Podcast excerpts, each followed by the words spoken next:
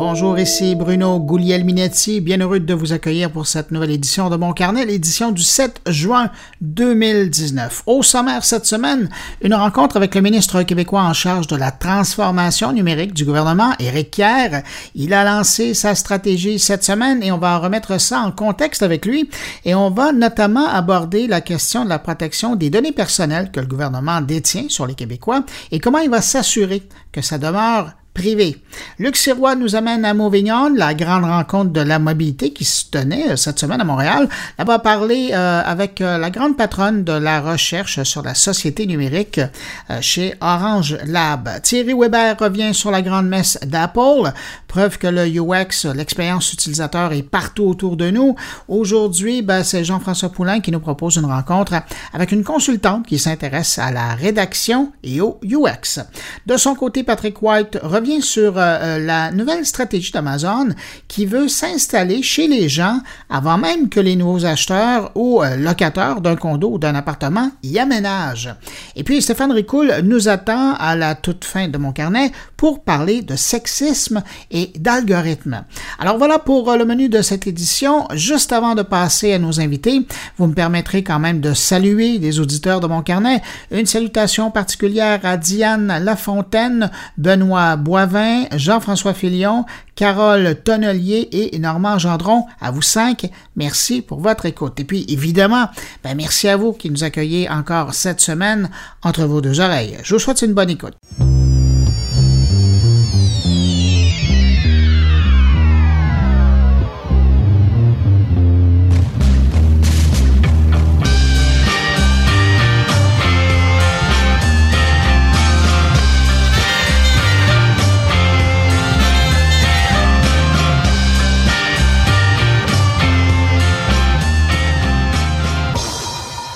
On commence euh, les rencontres de la semaine avec celle du ministre en charge de la transformation numérique du gouvernement québécois, Éric Kerr. Cette semaine, je le disais, hein, il a présenté sa stratégie et je l'ai invité pour revenir sur le sujet, notamment euh, parler de quelques questions qui ont soulevé euh, de l'intérêt suite à son annonce. On écoute la rencontre. Cette semaine, donc, vous avez annoncé une stratégie qui concerne la transformation numérique du gouvernement du Québec. Et il y a des gens dans la presse qui l'ont comparé à ce qui s'était fait il y a longtemps, en tout cas ce qui avait été annoncé il y a très longtemps, et en disant que bien des gouvernements l'avaient annoncé, mais peu de gouvernements l'avaient réalisé. Pourquoi vous pensez que vous, ça va fonctionner? Bien, je pense qu'il y a plusieurs facteurs qu'on met en place qui vont euh, favoriser la réussite. Le premier facteur, c'est de prendre conscience que la transformation numérique du gouvernement, euh, a priori, ce n'est pas une transformation technologique. Ça a l'air bizarre de dire ça, mais c'est d'abord et avant tout une gestion du changement. Parce que euh, l'être humain doit être au cœur de cette transformation numérique-là. On va la faire par des humains et on va la faire pour des humains. Donc, la technologie devient le support, ce qui nous permet de, réaliser ça. Et si on met la technologie au cœur de nos préoccupations, on passe complètement à côté de la réalité de la transformation. Moi, j'ai dit, euh, un peu à la blague, oui et non, que, j'étais d'abord et avant tout le, ministre de la gestion du changement. Donc, quand on a conçu la stratégie, ben, juste la vision du gouvernement qui dit on veut des services rapides et intuitifs. Alors, vous ne retrouvez pas le mot technologie là-dedans. On veut des services qui sont rapides et intuitifs, propulsés par le numérique. Donc, le numérique devient ben, secondaire. Le mot est, peut-être fort, mais ce n'est pas la priorité. Et ensuite, quand on exprime nos orientations, ben, on a une orientation qui dit qu'il faut maintenant être au cœur des préoccupations de nos, concitoyens. Et il faut mettre aussi euh, notre administration publique au cœur de ces changements-là. Ce que je veux dire, c'est que encore dans, les, orientations, puis vous comprendrez que je ne cite pas nommément la formulation qu'on utilise pour exprimer cette idée-là, mais, mais l'idée derrière ces orientations-là, c'est encore une fois de mettre l'être humain euh, au cœur de notre préoccupation. Mais ce que je comprends dans ce que vous me dites, c'est que dans le fond, le numérique, c'est un moyen, c'est pas le but. Ben, tout à fait. vous, le résumez en beaucoup moins de mots que moi. Euh, mais effectivement, c'est bien ça. Et, d'ailleurs, dans, dans, nos ambitions, quand on parle d'être orienté euh, vers l'être humain, donc de, de, transformer le gouvernement pour des êtres humains, on dit, écoutez, on doit se transformer et cette transformation-là doit se faire en partenariat avec les citoyens du Québec parce que elle vise à leur donner des services. Donc, si on ne fait pas ça en, partenariat avec eux, ben, on va encore une fois passer à côté de la cible. Et, vous savez, moi, je viens du monde des technologies de l'information. Je pense que nous, nous, avions cette détestable habitude de partir avec ce que nous croyons être notre compréhension des besoins des gens, puis embarquer dans ce que moi j'ai appelé des tripes technologiques. Donc, on nous demandait euh, un cheval, puis on dessinait un éléphant, puis après ça, on passait plus de temps à expliquer aux gens pourquoi notre éléphant était bien meilleur que leur cheval que de tout simplement donner aux gens ce dont ils avaient besoin. Alors ça, ça, ça, en fait partie. Quand on dit que les citoyens devraient donner leurs informations une seule fois au gouvernement, bien encore là, la, préoccupation, c'est de s'assurer que le citoyen, c'est simple, euh, ça répond à ses besoins. Euh, on le sait, trop souvent, c'est complexe d'interagir avec le gouvernement. Et les services sont, sont, plutôt bâtis en fonction de répondre aux impératifs de la machine que de vraiment s'assurer que le service est bien rendu aux citoyens. Donc, vraiment, toute cette réflexion-là tourne autour des citoyens. Et du côté de l'administration publique, ben, c'est la même chose. On veut, on veut miser sur notre talent. Donc, on veut que nos gens soient mieux formés, euh, qui, développent les expertises, qui soient aptes à relever les défis qu'on leur propose. On veut des milieux de travail qui sont réorganisés. On veut être capable de revoir nos façons de faire aussi euh, pour être maintenant plus efficaces, plus efficients. Euh, on veut des services qui sont numériques de bout en bout. Parce que trop souvent, bon, je faisais, je faisais un peu à la blague, mais malheureusement, c'est pas une blague. Quand on, quand on parle que dans la prestation de services de certains ministères, on interface avec le, citoyen par un fax, ben c'est pas du numérique. Euh, quand on demande à des gens de remplir encore des tonnes de formulaires papier, c'est pas du numérique. Puis même quand on dit de numériser votre document, mais c'est pas du numérique non plus là. C'est pas parce qu'on a numérisé sa carte d'assurance maladie qu'on vient de tomber dans l'ère numérique. Donc, c'est tout ça qu'il faut revoir, mais encore là, il faut que ça euh, transite par le potentiel humain que nous avons dans notre administration publique. Ah, j'ai bien entendu dans votre réponse que le citoyen, il est au cœur de votre démarche. Je pense que vous l'avez dit six ou sept fois dans votre réponse, mais récemment, là, la dernière fois qu'on s'est parlé, vous me parliez d'une consultation que vous avez faite, en tout cas, vous vouliez faire auprès des citoyens. Qu'est-ce que vous avez appris? Qu'est-ce que vous ne saviez pas avant la consultation? Bien, je vous dirais qu'on a, je pense, euh, plutôt confirmé des choses qu'appris des choses, notamment que le citoyen souhaitait que les, services soient plus simples, que les services soient plus accessibles. Euh, vous savez, je vous donne un exemple. Pour aller consulter notre carnet santé, on a besoin d'un mot de passe, mais que ce mot de passe-là, on doit en faire la demande. On nous envoie quelque chose de complètement ésotérique que personne ne retient, puis on comprend qu'on ne va pas sur notre carnet santé à tous les jours. Donc, les chances qu'on l'oublie sont spectaculaires, avec pour résultat qu'il faut en redemander un autre. Bien, ça, c'est compliqué la vie des gens. Quand on va aller sur euh, l'Agence du revenu, c'est pas mieux. Là. On vous demande quel est le montant à la ligne 149 de votre déclaration d'impôt? La réponse à ça, c'est je le sais-tu, moi. Alors, comprenez-vous? Donc, quand on a cette préoccupation-là de simplifier la vie des gens, bien, les gens, ils nous l'expriment aussi à travers la consultation.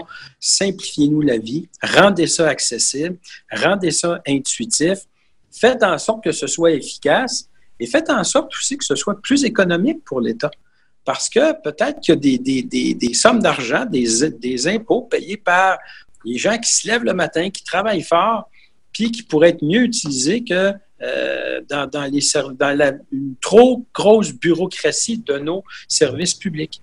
Je reviens aussi sur l'autre discussion qu'on avait déjà eue ensemble et je me demandais si c'était à partir de maintenant que ça allait vraiment être utile. À un moment donné, vous nous aviez parlé d'un sas d'essai, d'un banc d'essai. Moi, j'appelais ça un bac à sable. C'est à partir de maintenant que ça, va être important pour oui, ben absolument. Ben, en fait, tout ça découle de la mise en place du Centre québécois d'excellence numérique dont on avait parlé, vous et moi, qui se veut cette, ce centre d'expertise parce que la transformation numérique amène évidemment toutes sortes de nouveaux euh, concepts. On n'a qu'à penser à l'Internet des objets, euh, les chaînes de blocs, l'intelligence artificielle, bien évidemment, l'info nuagique. Bon, vous les connaissez aussi bien que moi.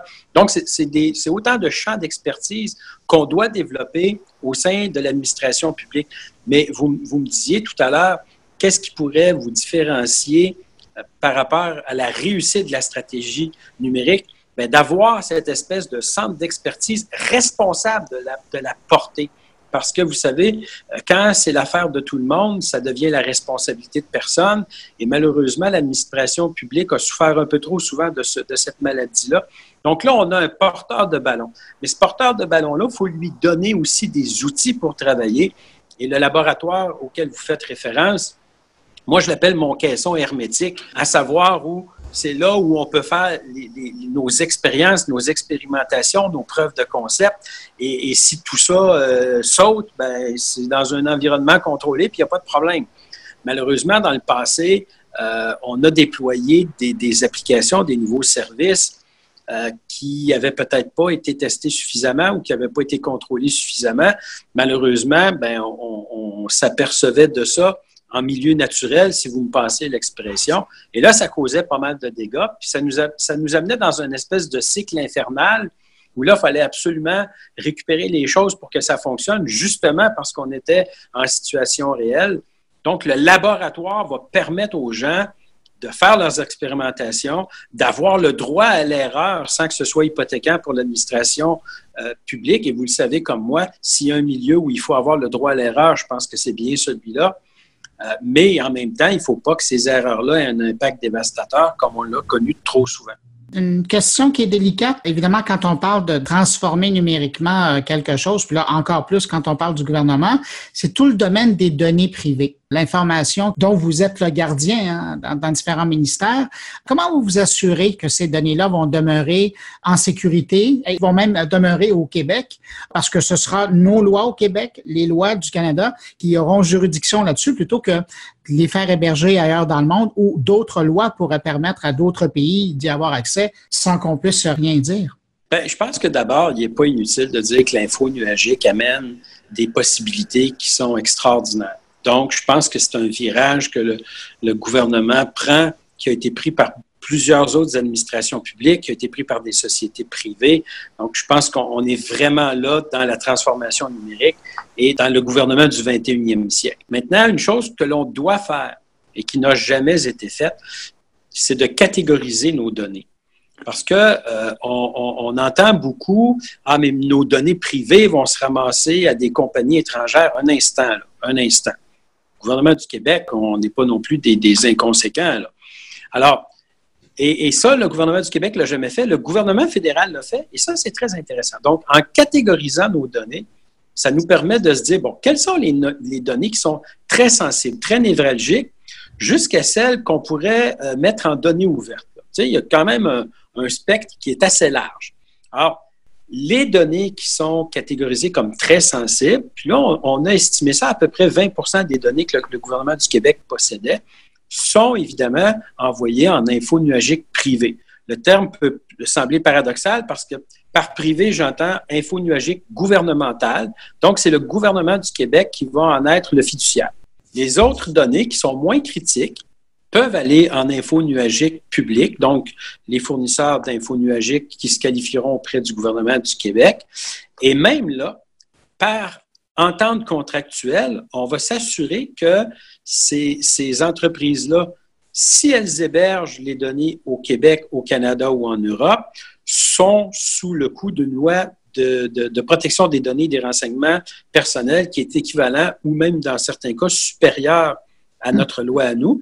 Et si ce n'est pas le cas, par exemple, pensons aux États-Unis, pardon, on va nommer les, choses par leur nom, bien, par entente contractuelle, on peut arriver à donner un niveau de protection à nos données qui serait équivalent à notre loi d'accès à l'information. Donc, contractuellement, on, va faire ce que les lois américaines ne feraient peut-être pas.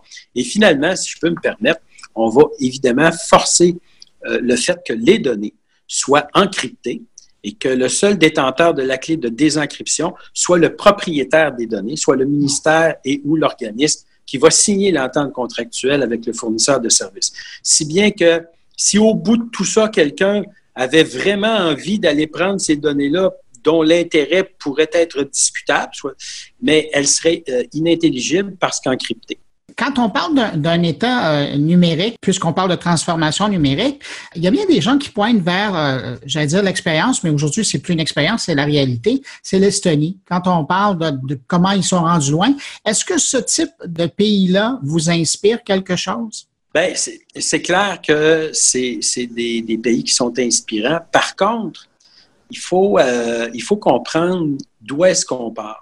Quand l'Estonie a accédé à l'indépendance, il faut bien comprendre que euh, les infrastructures, c'était vraiment à zéro. Donc, ils partaient de rien pour aller vers le meilleur et, je ne veux pas dénigrer ce qu'ils ont fait, c'est spectaculaire. En termes de gouvernement numérique, l'Estonie est probablement un des gouvernements les plus avancés au monde. Mais de notre côté à nous, il faut comprendre qu'on gère ce qu'on appelle en bon français un legacy. Alors, on a nos systèmes qui sont là, on a des données. Donc, nous, on est embarqué dans l'univers informatique, l'univers technologique, maintenant l'univers numérique. Et, cette démarche-là, à chaque fois, nécessite qu'on fasse peau neuve ou à peu près. Et donc, ces procédés-là sont, sont plus complexes il y a quand même des choses qu'il faut gérer.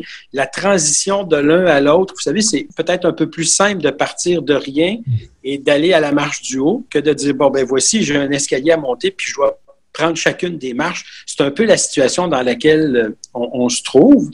Mais euh, je vous dirais que si on regarde, par exemple, des modèles qui sont tout aussi inspirants et qui, euh, qui ont vécu les mêmes réalités que nous. Je parle, la Grande-Bretagne est un modèle qui est inspirant, l'Allemagne, l'Australie, font des choses extrêmement intéressantes et nos cousins français euh, ont, des choses à nous apprendre aussi. Donc, c'est des modèles qu'on regarde, qu'on analyse, qu'on étudie et pour lesquels on peut répliquer des solutions et c'est exactement euh, ce qu'on s'emploie à faire. sans compter qu'il y a le reste du Canada aussi là, qui n'est pas complètement immobile non plus. Donc, il y a des choses, des choses intéressantes qui se font là aussi. M. Kerr, maintenant que vous avez lancé votre stratégie, euh, vous avez répondu aux journalistes et que là, euh, le travail est devant vous, euh, sur quoi vous allez mettre votre temps, vous, dans les semaines et les mois à venir? Bien, je vous dirais qu'il y a deux choses qui sont fondamentales. D'abord, vous le savez, moi je le dis depuis le début, la mobilité de la donnée, elle est, elle est, extrêmement importante si on veut être capable de procéder à quelques transformations numériques que ce soit. Donc là, il y a le projet de loi 14 pour lesquels on a des travaux parlementaires, qui est une mesure temporaire, mais qui nous permettrait d'avancer en amenant un peu de mobilité de la donnée, mais vraiment travailler sur une refonte de la loi d'accès à l'information pour s'assurer qu'on a une solution pérenne qui corresponde aux réalités du 21e siècle. Ça, pour moi, c'est très clair. Et ensuite, je pense que euh, suite au dépôt de la stratégie, maintenant, les ministères et organismes doivent pondre des plans de transformation numérique qui s'arriment à la stratégie, qui vont faire que dans la cohésion, le gouvernement du Québec va avoir un plan pour se transformer numériquement et nous amener à atteindre tous les indicateurs que nous avons élaborés. Avez-vous l'impression, parce que euh, je me souviens en, je pense c'est décembre 2017, il y avait le gouvernement précédent qui avait déjà demandé au ministère de commencer à travailler sur une stratégie numérique, évidemment, qui ressemblait pas à celle que vous avez présentée, mais j'ai l'impression qu'il y avait eu un commencement de réflexion sur la chose dans différents ministères. Est-ce que ça s'est perdu ou est-ce que vous avez trouvé euh, des éléments intéressants qui vont être pris et qui vont être inclus dans ce que vous faites? Non, c'est pas perdu parce que je regarde ce qui va se faire au ministère de l'économie et de l'innovation avec euh, l'entreprise privée. Bien sûr que euh, ces éléments-là sont repris, même dans certains cas poursuivis. Au niveau du ministère de la Culture et des Communications aussi, il y avait un plan pour soutenir la transformation numérique des entreprises culturelles. Donc, nous, moi, je pense et j'ai la prétention de croire que la stratégie, elle, transcende l'organisation du gouvernement du Québec parce que les, ambitions et les cibles qu'on se donne, je pense que toute, euh, toute organisation pourrait se donner les mêmes puis euh, serait ancrée dans la transformation numérique. Mais euh, nous, on l'applique à l'administration gouvernementale, donc l'administration publique, les deux grands réseaux santé et éducation. Mais pour le reste de ce qui avait été mis en place précédemment, ça se continue. Maintenant, évidemment, on souhaite que tout ça s'arrime à la stratégie gouvernementale parce que ces cibles-là, elles ont pour objectif de nous amener à travailler en partage, en communauté, en collaboration et surtout dans l'atteinte d'un objectif commun. Euh, et donc, il faut donc être en, cohérence les, entre les ministères, les organismes et même, je pense, les sociétés d'État et l'entreprise privée. Monsieur Kerr, merci beaucoup d'avoir accepté mon invitation. C'est toujours un plaisir. Je vous remercie de l'invitation. Merci, au revoir. Au revoir.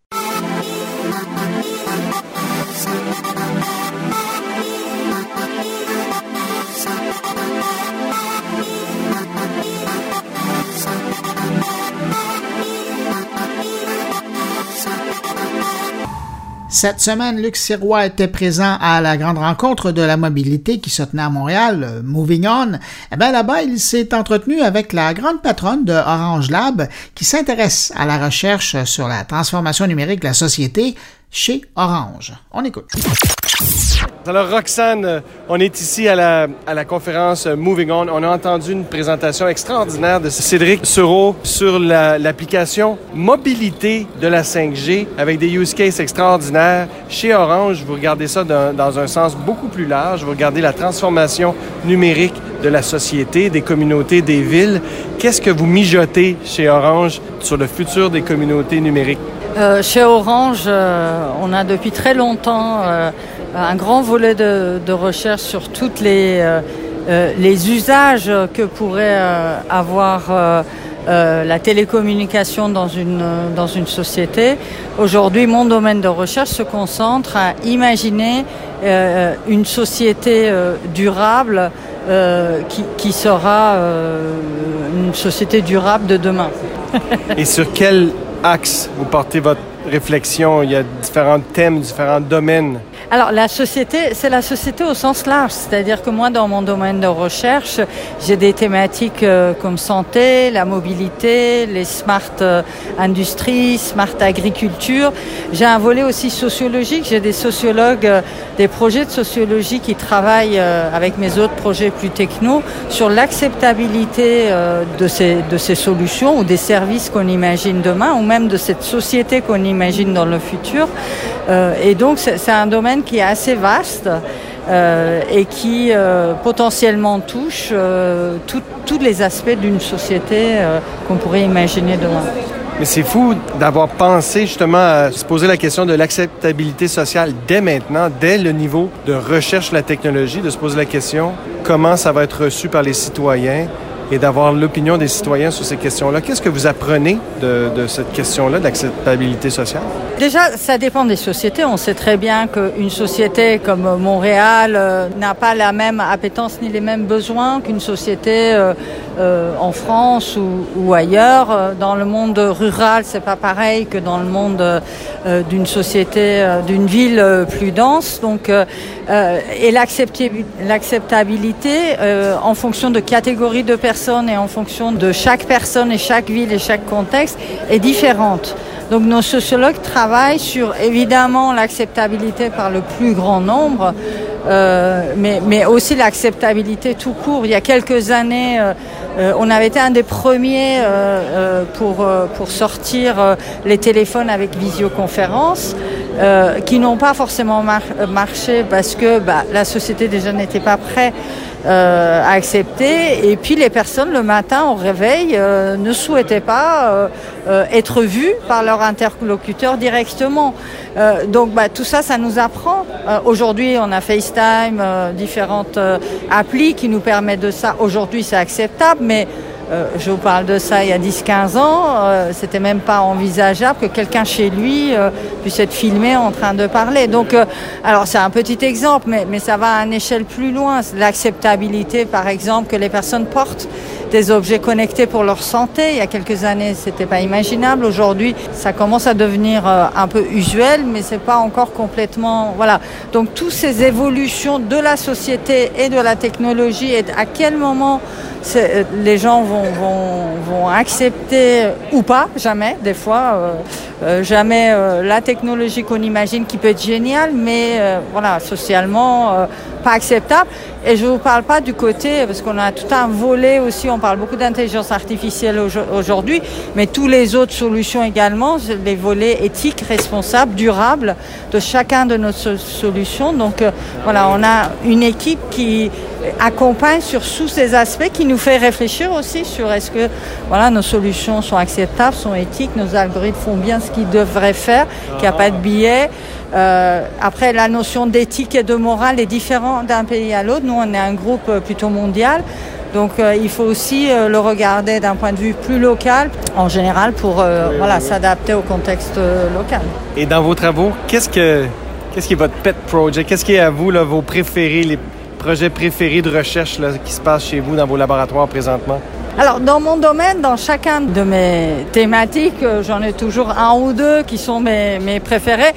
Mais le préféré des autres, ce qui fait rêver les autres, c'est les voitures autonomes. Aujourd'hui, euh, c'est en général la recherche quand on voit les partenaires euh, ou même les clients. Bon, ça fait pas toujours rêver. C'est quand même des, sujets un peu techno, un peu profonds, fondamentaux. Euh, mais quand on parle de voitures autonomes, alors là, les yeux ils brillent, on s'imagine déjà, etc.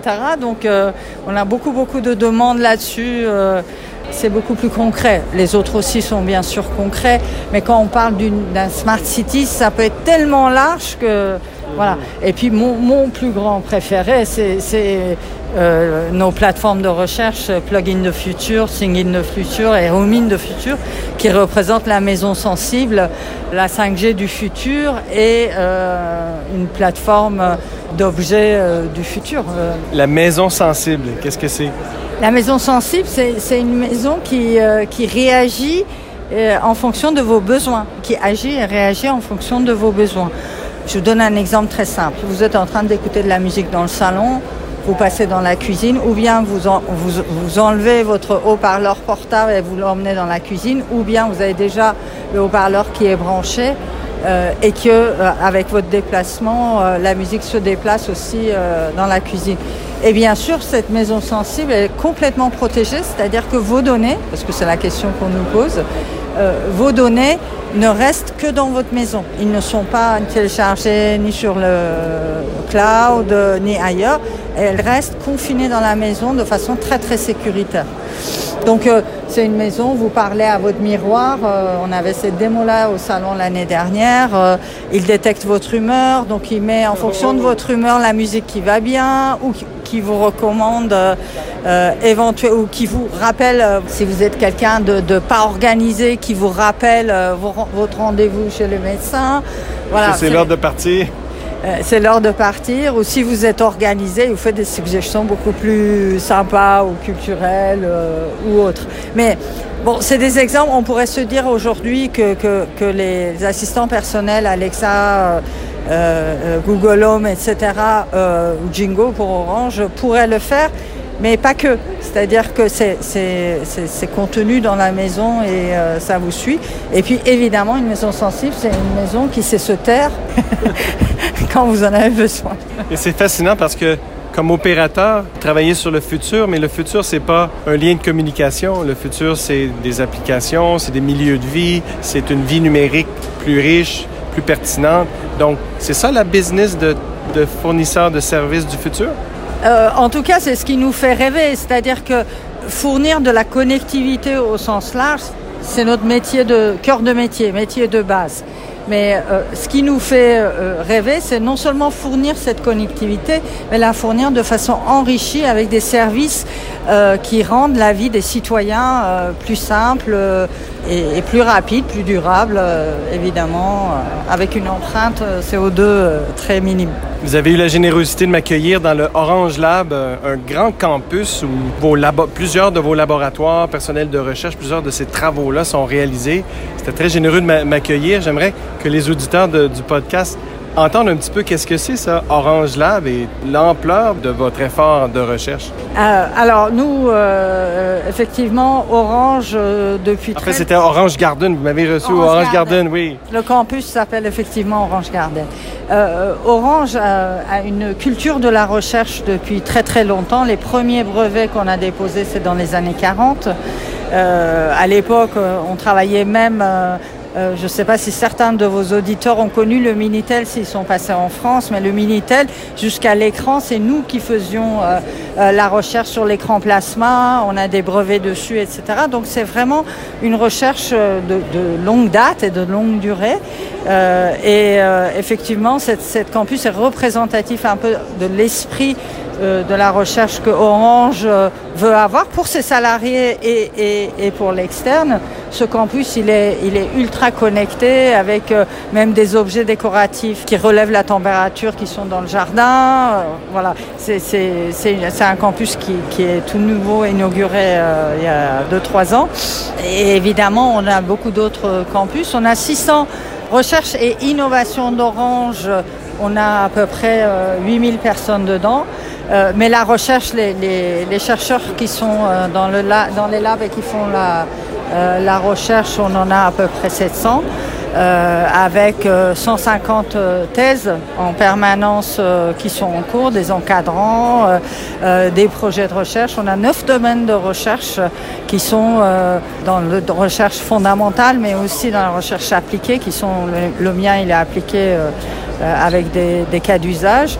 On a des sites partout, à Toulouse, à Lannion, à Rennes. Euh, euh, voilà, ça date de très longtemps et, on tient à garder cette originalité, en tout cas cette particularité, parce que ça permet vraiment de créer le futur. Et aujourd'hui, on dit créer le futur euh, avec vous, avec vous qui êtes nos utilisateurs, avec vous qui êtes nos partenaires, avec vous qui êtes les compagnies, parce que tout seul, euh, justement sur ces problèmes d'acceptabilité, besoin métier, etc.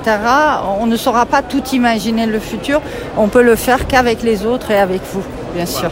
Et là, vous êtes ici à Montréal, vous êtes euh, venu nous visiter. Ça fait plusieurs années que vous venez à Moving On. Pourquoi on vient à Moving On quand on est chez Orange? On vient à Moving On parce que euh, particulièrement, moi j'ai un, de mes, euh, un de mes thématiques de recherche qui est la mobilité durable. Et effectivement, Moving On, c'est le sommet euh, mondial de la mobilité où tous les acteurs de la mobilité et, même ceux qu'on ne peut pas imaginer comme les personnes qui gèrent les bâtiments, etc., qui sont présents. Les, il y a Saint-Gobain qui fournit des, des vitres. on n'a pas, quand on parle de mobilité, on pense pas forcément à tous les fournisseurs euh, de la mobilité, mais effectivement, c'est tout un écosystème et c'est très riche d'échanger parce que malgré tout, vous l'avez dit, nous ne sommes qu'une société de télécommunications en métier de base et on ne peut pas imaginer tous les métiers et sous-métiers, euh, sous-métiers au sens sous-traitant des métiers qui existent et qui pourraient euh, contribuer à cette euh, imaginer les mobilités de demain. Et c'est l'endroit où il faut être si on veut un peu élargir nos, points de vue et nos réflexions sur ce sujet-là.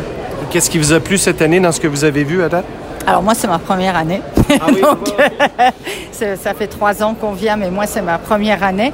Ce qui m'a plu c'est la euh, c'est la dynamique, l'énergie euh, qui existe, c'est la, c'est un peu aussi euh, le relationnel des Américains du Nord et surtout des, des, Montréalais qui sont très très faciles d'accès. On peut leur parler très facilement, toujours souriants. Et puis et puis effectivement la variété des sujets, c'est hallucinant. C'est hallucinant. C'est, même pas. On est au deuxième jour. Je me dis, j'ai même pas vu la moitié de ce que je voulais voir. Et voilà, demain c'est fini, mais on reviendra l'année ben prochaine. oui, on va vous accueillir encore l'année prochaine. Merci beaucoup, merci d'être là. Merci à merci, toi, Luc. C'était un plaisir d'échanger avec vous et participer un peu euh, à votre euh, workshop. merci.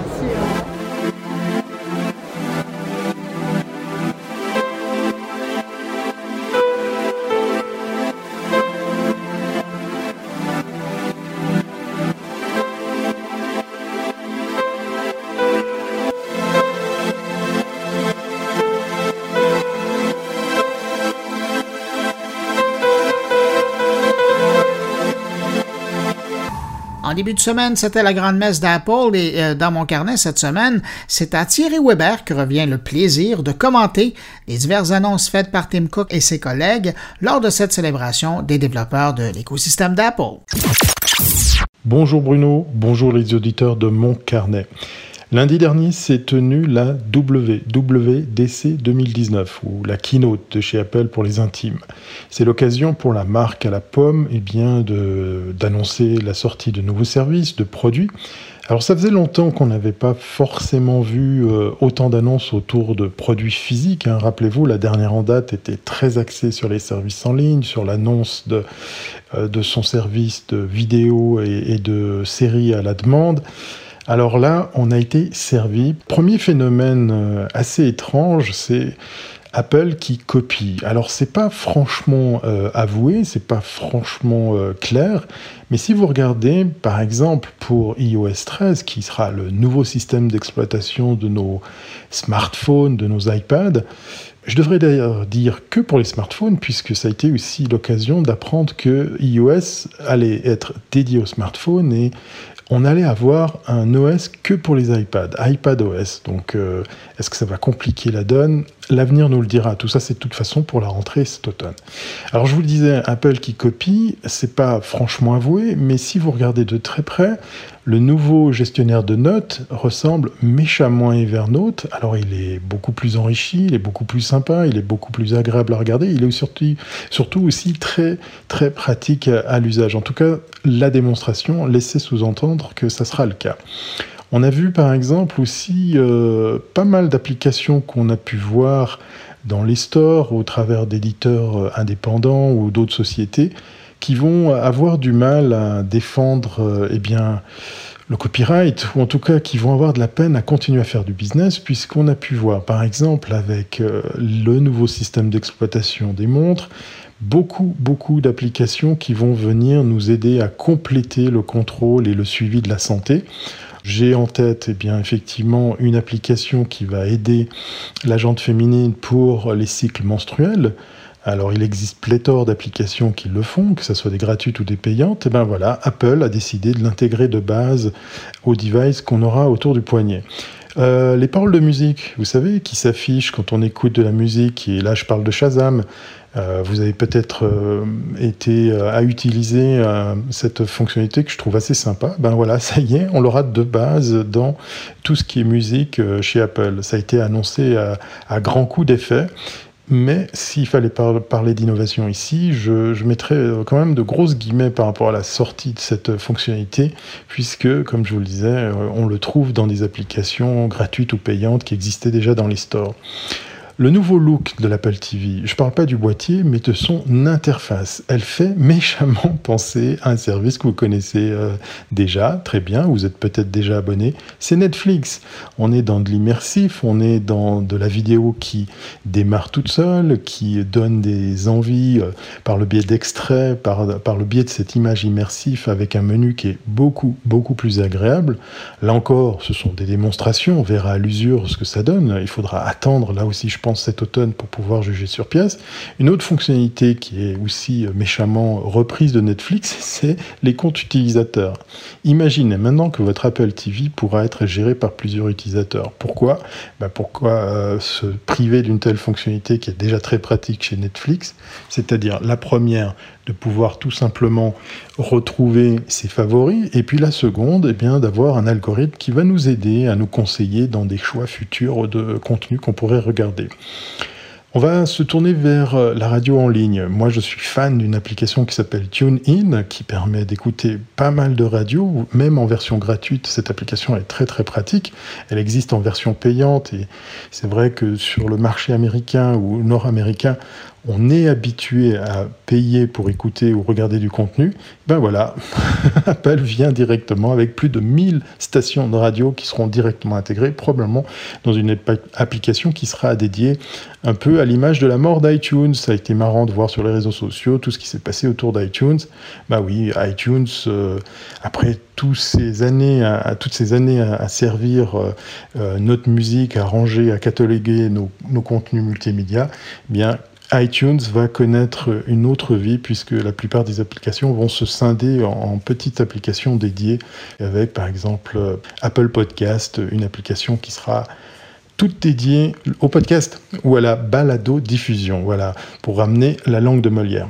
Et puis une fonctionnalité euh, qui avait euh, vu le jour au travers d'applications payantes, qui était très pratique, c'était la recopie ou l'extension d'écran de votre ordinateur sur un iPad. Et eh bien avec Catalina, le, le nouveau système d'exploitation sur le Mac, pour le coup, eh bien, on va pouvoir jouer de son iPad ou d'autres devices à côté de son ordinateur pour étendre ou pour même s'en servir comme device supplémentaire et ça directement, naturellement intégré au système d'exploitation. Alors il y a quand même des belles annonces, des belles nouveautés comme Siri qui est méchamment amélioré.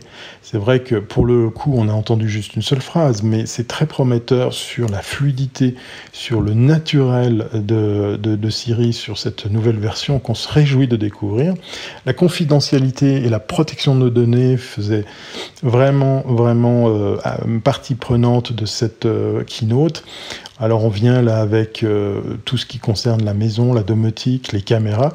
On pousse le vice à parler même de routeurs compatibles avec cette euh, nouvelle norme, en tout cas ce qui risque d'être une nouvelle norme pour tout ce qui est appareil communicant euh, sur Internet. En l'occurrence, pour le moment, les caméras de surveillance, mais quid de la suite? Je pense qu'on risque de voir débarquer ce standard dans d'autres appareils. CarPlay, enfin revu, enfin amélioré, une interface beaucoup plus euh, agréable, beaucoup plus complète, beaucoup plus riche. Siri qui s'invite en plus dans CarPlay de façon beaucoup plus euh, constante. Et puis la question quand même que je me pose, c'est ce nouveau système d'exploitation, est-ce qu'il n'arrive pas trop tôt? J'ai l'impression qu'on vient de connaître Mojave et déjà on nous parle du suivant. Alors oui, il va y avoir euh, des malheureux dans l'histoire, puisque euh, que ce soit du côté des smartphones, des iPads et peut-être aussi des ordinateurs, eh bien euh, certains vont laisser des plumes puisque les appareils risquent de ne plus être compatibles. Côté smartphone, c'est depuis l'iPhone 6 que les appareils seront encore supportés par iOS 13. Et puis je terminerai par, euh, l'annonce euh, tonitruante d'un nouveau Mac Pro. Et quel look, puisqu'il reprend le look du fameux Mac Pro euh, Alu, ce gros boîtier puissant, imposant, qui était quand même apprécié puisqu'on pouvait à l'époque déjà lui ajouter des cartes d'extension. Là on revient sur un appareil très similaire qui pousse le vis à venir avec une baie d'extension supplémentaire comble du sort, vous pouvez prendre des roulettes comme, euh, comme option pour déplacer cet appareil qui sera quand même relativement cher. Le bémol, c'est que Apple profite de sortir un nouvel écran qui est, comment dire, étonnamment, au niveau euh, étonnamment positionné au niveau prix, puisque rien que son support vaut un millier de dollars. On est peut-être ici quand même un peu dans l'excès. Pour terminer, pour parler ben, de cette euh, keynote, je resterai sur un point positif avec de belles annonces, de véritables sorties. On se réjouit de Siri, on se réjouit de pouvoir euh, s'amuser avec euh, CarPlay qui a été donc refondu. Je me réjouis également, j'ai hâte de pouvoir travailler sur iOS 13 qui, hormis le dark mode, qui est pour moi un gadget, mais qui est quand même utile pour le plaisir des yeux et le confort de la lisibilité, euh, iOS 13 va venir avec des fonctionnalités, à mon avis, qui vont encore plus rendre difficile de quitter l'écosystème Apple. Voilà, comme à l'accoutumée, je vous dis à très bientôt, si c'est pas avant.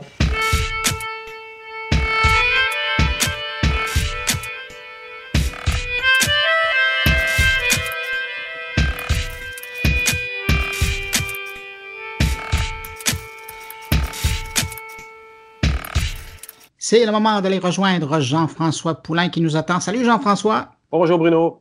Hey Jean-François, cette semaine, là, tu nous parles de création de contenu, ben, de rédaction et de UX. Mm. Oui, de rédaction. Puis c'est un domaine qui n'est pas nécessairement très versé dans les méthodologies UX à date.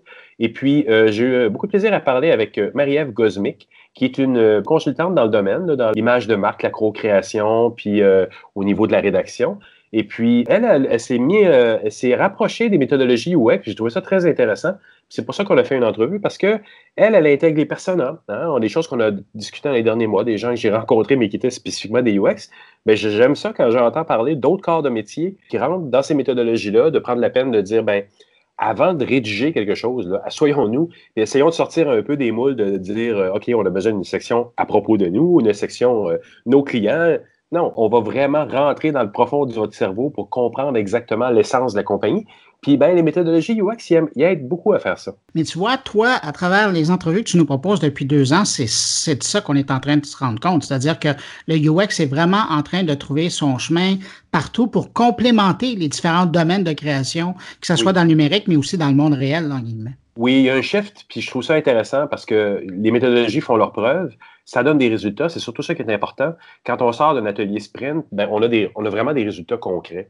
Puis on le voit, on voit aussi que le UX devient le UX, l'expérience client, l'expérience citoyen. Euh, je, l'entends un petit peu à toutes les sauces dernièrement, mais je suis content parce que ça veut dire que ces méthodologies-là qui font qu'on se rapproche de la source des gens à qui on veut parler, ben, ils deviennent une, partie prenante de notre équation. Il aurait dû toujours l'être, mais je pense qu'il y a des endroits où des moments où on construit des sites, on construit des applications, on se dit c'est la réponse à l'humanité, mais on oublie d'aller la tester avec des vrais êtres humains. Jean-François, tu m'enlèves les mots de la bouche parce que justement, je t'écoute puis je me dis, ça aurait dû toujours être comme ça depuis très longtemps. Puis c'est comme si euh, les différents volets qui touchent euh, le commerce, l'expérience avec la clientèle, l'expérience avec les utilisateurs, euh, redécouvraient finalement les bienfaits de juste s'arrêter puis de penser aux utilisateurs. Oui, puis je, pense qu'on a tendance à l'oublier un peu parce qu'il y a tellement de corps de métier qui rentrent dans la fabrication d'une initiative qui est numérique. Euh, quand on fait un site web, on, a devant nous des programmeurs, on a devant nous des analystes d'affaires, on a plein de corps de métier. Puis parfois, on se dit, OK, on a besoin de la liste suivante de choses que doit faire notre application, par exemple. Et on se met à la programmer. Mais on oublie, on oublie l'essentiel de dire, oui, mais ça nous prend vraiment ça. Pourquoi? Est-ce que l'utilisateur le comprendrait? Est-ce qu'on s'est assuré qu'il le comprenne? Est-ce qu'on teste avec eux? Est-ce qu'on est, allé dans la rue prendre un petit bout de papier puis demander des utilisateurs? C'est basic, c'est la base même, mais c'est essentiel. Avant d'aller euh, écouter l'entrevue, Jean-François, je me trompe ou ton invité a écrit un livre récemment? Oui, elle a écrit le livre qui s'appelle Poutine pour emporter aux éditions Stanké, parce que c'est une auteure également, donc je trouve ça intéressant. Bon, ben excellent. Alors, tu nous rappelles son nom? Marie-Ève Gosmic. Et je te remercie pour cette entrevue, comme toutes les autres que tu nous as présentées depuis que tu es à bord de mon carnet. Ah. Et puis, je te souhaite une bonne semaine. On se retrouve la semaine prochaine. C'est toujours un plaisir, Bruno. Merci beaucoup. Salut, Jean-François. Bye. Quand je pense au storytelling, je pense à une mentalité plus d'auteur. Et les auteurs ne se disent-ils pas le contraire, justement, de je dois rédiger ce que je dois rédiger, sans nécessairement tenir compte de qui va me lire? Tu as bien raison, puis c'est la différence entre la fiction puis la non-fiction. Quand tu es dans le storytelling d'entreprise ou de marque, ça reste que tu as quand même des objectifs. Même si j'ai dit euh, on a tout à gagner à inverser l'ordre dans lequel on pense les communications, mais ça reste qu'on on, on essaie d'avoir une conversation, oui, mais ultimement, on veut aussi être là pour euh, servir euh, une certaine utilité. Puis tu sais, je parle d'utilité, là, je vais penser à, au principe, au principe qu'on m'a, qu'on m'a partagé de l'expérience utilisateur.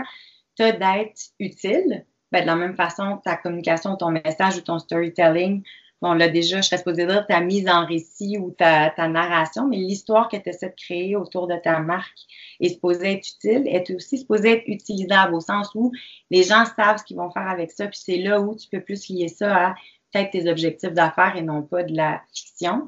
Euh, puis aussi d'être ben, relativement agréable. Donc, de ne pas avoir l'impression, euh, par exemple, de te faire dire quoi faire euh, ou de faire des reproches. Si tu regardes le storytelling du côté de l'artiste, c'est vraiment une volonté artistique ou une, intention, puis c'est là où il n'y aura pas nécessairement de données puis de désir de vendre quelque chose. Ça va être la pure inspiration artistique qui va te faire produire une œuvre. Puis après ça, c'est un groupe de distribution qui va trouver un peu un public cible à qui ça pourrait s'adresser. Mais je pense qu'en affaires, c'est la, la, différence, la créativité est là pour servir quand même des, euh, des objectifs. Ça ne veut pas dire que c'est supposé être plate. Il y a le fond, la forme, puis c'est vrai qu'au niveau de la forme, tu te dis, bon, on ne parle pas toujours au même groupe de personnes ou ils n'ont pas toujours les mêmes intérêts. Comment est-ce qu'on fait pour pas euh, avoir l'air tripolaire?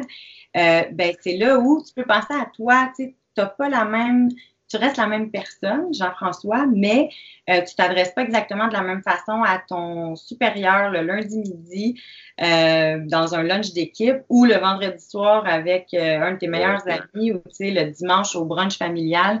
Donc, on reste la même personne, mais il y a quand même des nuances dans, dans, dans la voix ou dans le ton qu'on va prendre. puis je pense que c'est là où c'est possible d'aller trouver une une histoire ou une espèce de trame narrative. Puis j'ai envie déjà de te ramener euh, ce dont on a parlé la semaine passée. Si on pense à une banque qui essaie de vendre ses produits financiers pour mettre de l'argent de côté, puis en fait dans une perspective même de patrimoine et donc de, on imagine ses testaments et, tout ce qui arrive après. Fait que c'est quand même assez intense comme euh, sujet. C'est aussi intangible. Euh, puis là, ben, on, on, on, va penser, on pense au produit, on va penser à le pousser, mais on peut penser à, OK, qu'est-ce que c'est en fait? C'est l'argent, c'est la relation à l'argent. Puis là, la relation à l'argent, tout le monde l'a. Euh, si on regarde la génération Z, ben, ça va plus être la wow, c'est la relation à long terme dans laquelle tu vas être pris de toute façon, même si tu veux pas nécessairement mettre de l'argent de côté.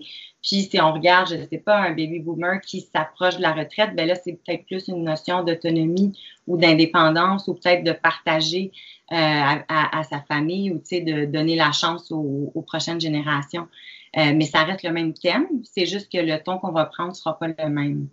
C'est intéressant. Ça, veut dire que, et pour nous, euh, architectes d'information et UX qui sont dans la conception des interfaces, ce que tu dis là et ce que tu amènes dans un projet va carrément donner une note au projet aussi parce que à travers le storytelling, je vais traiter un Y différemment d'une génération X parce que sa relation, par exemple, avec l'argent, comme tu le dis là, est complètement différente de quelqu'un d'autre. Oui, puis c'est, euh, tu sais, je vais te ramener l'autre lien que je trouvais super intéressant, parce que j'ai parlé du côté d'être utile, utilisable, puis agréable, mais il y a aussi euh, l'idée de savoir, ben, cette personne-là ou ces personnes-là sont où dans leur parcours. Souvent, on se parle à nous-mêmes quand on veut essayer de créer une histoire. Euh, l'artiste a le droit, mais, mais pas en affaires. non, effectivement. c'est une erreur de se prendre pour son propre utilisateur. Ben, c'est la même chose en, communication, de s'adresser à soi. Euh, puis l'autre chose, c'est euh, penser à, OK, ben, la personne à qui je m'adresse, elle, elle en est où dans son parcours? Est-ce qu'elle a besoin de toute cette information-là? Est-ce que peut-être ça peut m'aider à cadrer puis à avoir un certain focus plutôt que de lui donner vraiment trop d'informations de, puis la perdre un peu euh, dans l'histoire? Puis euh, un, autre élément que je suis allée chercher, c'est l'idée de tester. Euh, vraiment de tester le, soit le message ou la trame de fond qu'on essaie d'avoir. Ça permet d'éviter des mauvaises surprises aussi, mais on est beaucoup dans la culture de même si on parle de oui, oui, l'échec est bien vu, on reste que ça reste qu'on veut, on veut quand même produire des choses parfaites. Oui, on veut maximiser un peu l'expérience, effectivement. Ben, exact. Puis on veut présenter une fois que c'est vraiment parfait à nos yeux. Donc, c'est là où parfois ça peut nous mener dans une, direction qui n'est pas la bonne, puis on va s'en rendre compte que très tard. C'est intéressant. Donc, tu appliques vraiment des méthodologies UX dans la création de persona ou l'utilisation de persona. Qu'est-ce que ça donne comme résultat? Et, les gens qui écoutent, qui sont en communication, doivent frémir un peu par rapport à ce qu'on disait tout à l'heure des auteurs c'est challengeant beaucoup de, dire je vais aller tester. Puis c'est challengeant pour des designers UX aussi. Je vais tester puis je vais voir qu'est-ce qui en ressort. Je profite de cette tribune que tu m'offres pour passer le message parce que tu t'en doutes. Euh, oui, les professionnels de communication euh, frémissent, mais c'est aussi bon les clients ou les, les entreprises. On n'est pas habitué d'approcher ça comme ça. Euh, aussi parce que ben, ça a un côté euh, vulnérable, tu sais, de, d'essayer d'aller tester euh, des messages. L'autre chose, c'est que ça force les gens à travailler en équipe. Euh, je te parlais que le, concept de design sprint m'a beaucoup inspiré parce que ça force les décideurs à s'asseoir ensemble dès le début plutôt que voir ça en vase clos.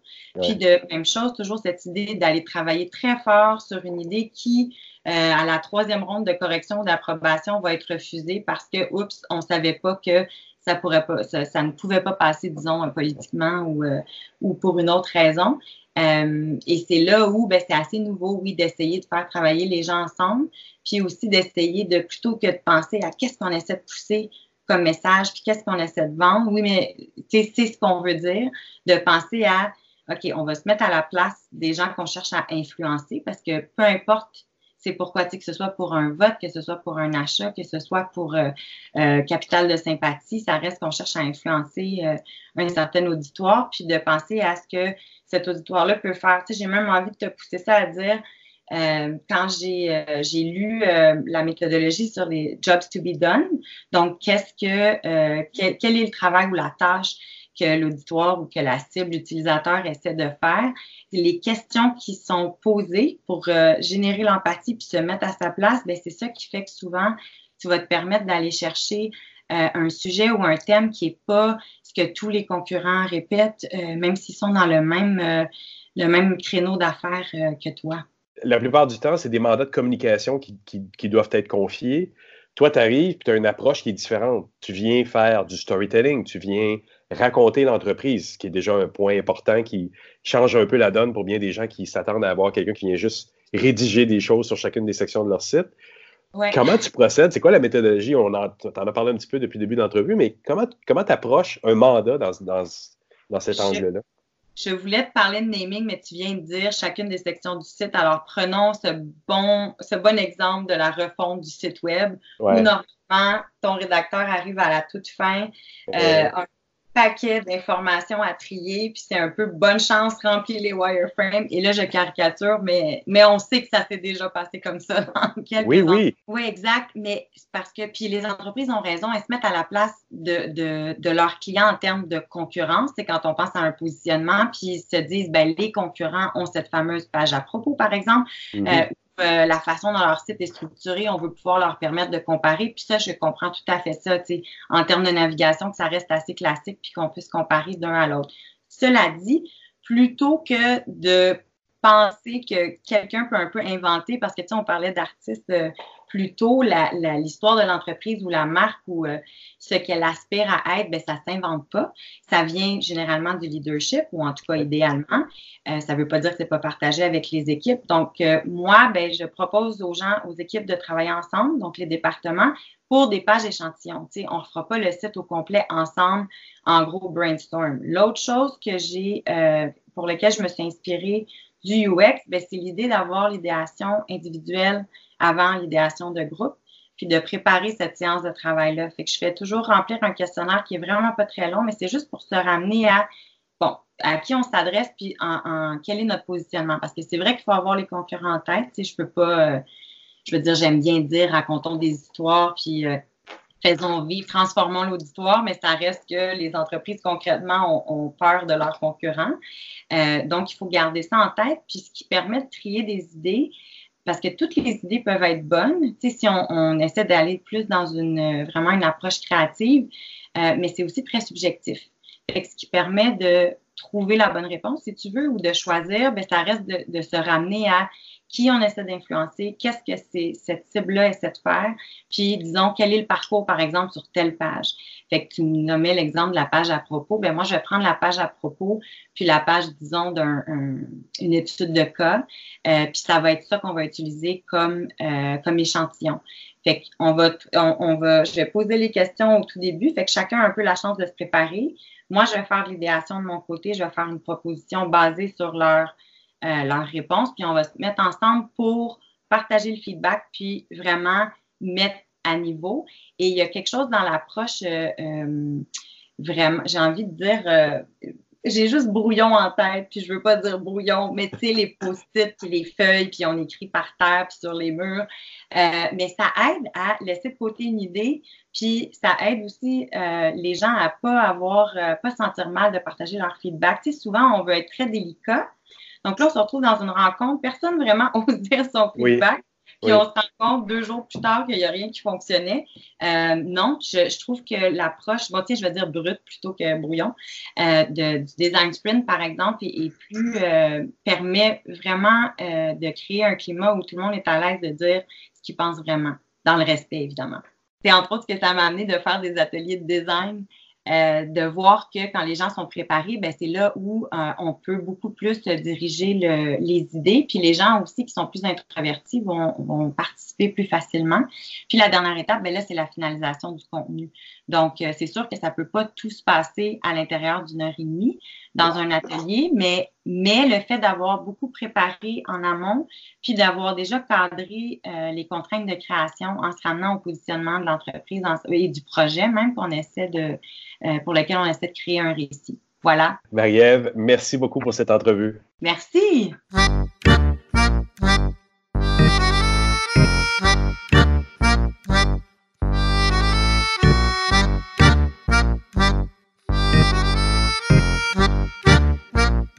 Alors là, c'est au tour de Patrick White de nous parler euh, cette semaine d'une nouvelle stratégie d'Amazon qui soulève, disons, quelques interrogations. Amazon a décidé, en collaboration avec euh, des développeurs de projets immobiliers, de s'installer chez les gens dans des nouveaux condos, des nouveaux appartements, avant même que les nouveaux acheteurs ou locataires y aménagent.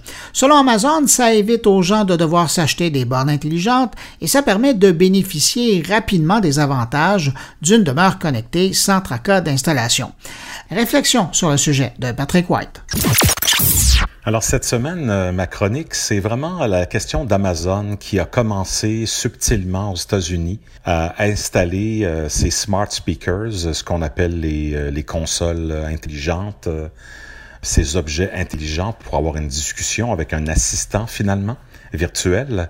Euh, ils ont trouvé un moyen d'installer euh, leur propre système euh, Alexa directement dans les blocs appartements et les blocs de condos un peu partout dans les grandes villes américaines. Et tout ça est installé avant que vous vous y installiez. Donc, il n'y a pas de, de consentement qui est fait. Ça élimine du même coup la concurrence de Google et de Apple, qui eux aussi ont des enceintes connectées, comme on dit en français. Euh, et le très gros problème, selon moi, ben, premièrement, c'est le fait qu'on est présenté, euh, on, nous présente un fait accompli, on nous met devant un fait accompli. Et c'est toute la question euh, de l'absence totale de vie privée, les conversations qui sont enregistrées par Amazon. Ça, ça a été prouvé. Il y a des milliers d'employés qui écoutent les conversations. Amazon prétend que c'est pour améliorer l'algorithme et l'intelligence artificielle, la reconnaissance vocale essentiellement. La bonne nouvelle, c'est que maintenant, il est possible à chaque fin de journée de demander au serveur d'effacer, supprimer tout ce qui a été dit durant la journée. Mais ces contenus-là, euh, donc votre vie personnelle dans votre salon, dans votre chambre à coucher, peu importe où sont installées les enceintes connectées, c'est enregistré. Et c'est également accessible par la police. Alors, il y a eu un cas très récent aux États-Unis euh, où un homme a été reconnu coupable de l'assassinat de sa femme parce que la police a obtenu de la cour les enregistrements de, la querelle en fait qu'il y a eu dans le salon euh, entre les deux euh, euh, les deux membres du couple, entre l'homme et la femme, et on entend l'homme crier après sa femme. on entend la femme qui résiste et je j'ai pas je me souviens pas des détails si elle avait été étranglée, de quelle manière elle a été assassinée. Mais l'homme est arrêté. Donc, dans ce cas-ci, où il y a un avantage, c'est qu'on peut arrêter des gens qui, normalement, euh, auraient pas eu d'accusation et s'en seraient sortis parce qu'il n'y avait aucune preuve. Donc, dans le domaine judiciaire, il y a peut-être des exemples comme ça qui vont faire la différence. L'inquiétude, vraiment, c'est oui, c'est très dur le respect de la vie privée en ce moment. On le sait avec Facebook, euh, avec Google, avec tous les, euh, les, navigateurs sur le web. Mais si en plus, dans notre maison, on peut plus avoir d'intimité, que nos systèmes Sonos nous enregistrent, ou encore, euh, on parle même que que la Apple TV peut nous enregistrer à distance les conversations. Mais je pense qu'il faut dire non. il faut être très, très ferme là-dessus. Et chez moi, en tout cas, il n'y aura jamais d'enceinte connectée, que ce soit Alexa, que ce soit Google ou encore Apple, c'est non merci. Je tiens ma vie privée au moins à la maison. Et évidemment, ben, dans les bonnes pratiques, euh, fermer le téléphone cellulaire, les mettre dans le micro-ondes euh, ou encore les garder hors de la chambre à coucher entre 22 heures et 7 heures du matin, c'est déjà un bon début. La déconnexion a quelque chose de bon en soi et le respect de la vie privée à la maison, c'est clair que c'est non négociable.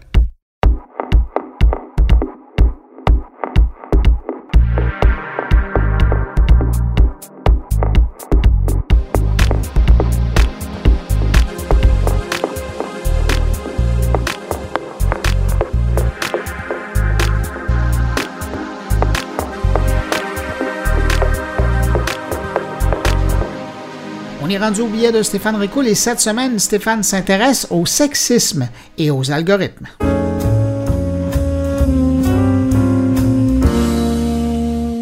Bonjour Bruno et bonjour à tous tes auditeurs. Bruno, encore une fois cette semaine.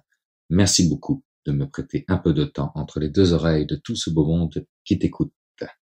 Il y a quelques années de cela, j'étais à la tête, de façon bénévole, d'un événement relié au monde BI, Business Intelligence. Dans cet écosystème de l'époque, et je précise bien de l'époque, car il a beaucoup évolué depuis, il y avait une expression que j'aimais utiliser à peu près à toutes les sauces. Cette expression, c'était garbage in, garbage out. Je me souviens même avoir utilisé cette expression pour convaincre le juge Gomery, de la commission Gomery à l'époque, de devenir le président d'honneur d'une édition de cet événement. Je vous dirais qu'aujourd'hui, ça n'a pas tant changé dans le monde des technologies, avec un biais, heureusement pris de plus en plus en considération, qui est celui du sexisme des algorithmes ou de façon générale du code informatique produit en grande quantité. Ce biais est, disons, naturel, en guillemets, puisqu'il existe un débalancement patent des genres dans notre industrie au Québec, avec 80% d'hommes dans l'industrie des technologies et 20% de femmes. On l'a vu avec le cas du recrutement à la Amazon, j'espère que vous vous en souvenez, dont le logiciel était biaisé car basé sur des CV reçus dans les dix dernières années, donc majoritairement masculins. Alors que aujourd'hui on ne parle que d'intelligence artificielle, on est en droit de se demander si celle-ci sera en mesure de corriger la situation. Quand on parle d'éthique, comme dans mon billet, euh, mon dernier billet pour mon carnet, on fait aussi allusion à ça. Mais le problème reste entier si les personnes qui font l'intelligence artificielle ne sont pas elles-mêmes sensibilisées à ces enjeux éthiques. La bonne nouvelle, c'est qu'on en parle de plus en plus et qu'on agit également. Je suis en train de lire un livre qui s'appelle La guerre des intelligences du docteur Laurent Alexandre et il évoque la possibilité qu'un jour, seule l'intelligence artificielle sera en mesure de contrôler l'intelligence artificielle. D'ici à ce qu'on arrive là, nous avons certainement à agir pour contrer les biens, et notamment ceux envers les femmes en technologie. Il existe énormément d'initiatives en ce sens au Québec, et j'ai le plaisir et l'honneur d'en piloter une qui pourrait devenir une initiative d'envergure. L'histoire veut que on ait réussi à réunir près de 20 fondatrices d'entreprises en technologie et on leur a tout simplement posé la question suivante. Si nous devions créer un programme pour aider les femmes en technologie, lequel serait-ce? La réponse fut aussi unanime que surprenante. Pour aider les femmes en technologie, il faut bâtir un programme pour les hommes. C'est cette réponse qu'on a eue et c'est de cette réponse qu'est né un projet un peu fou, très ambitieux et surtout un impact dépassant l'industrie même des technologies. L'impact de faire vivre, grâce au numérique, une expérience féminine aux hommes et d'en capturer la data afin de pouvoir faire évoluer notre société vers une saine éthique. Rendu en 2019, l'économie numérique doit pouvoir amener notre société à un niveau jamais atteint en matière d'impact positif sur les citoyens et les citoyennes.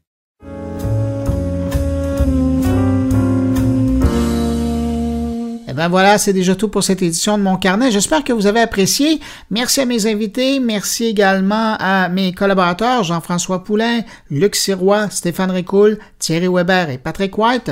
Je vous le rappelle, n'hésitez pas à passer le mot autour de vous hein, si vous pensez que mon carnet peut intéresser vos amis, connaissances, abonnés.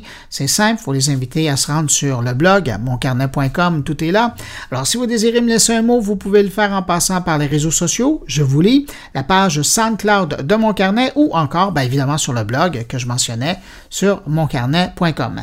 Merci d'avoir été là, on se retrouve la semaine prochaine pour une nouvelle édition de Mon Carnet. Au revoir!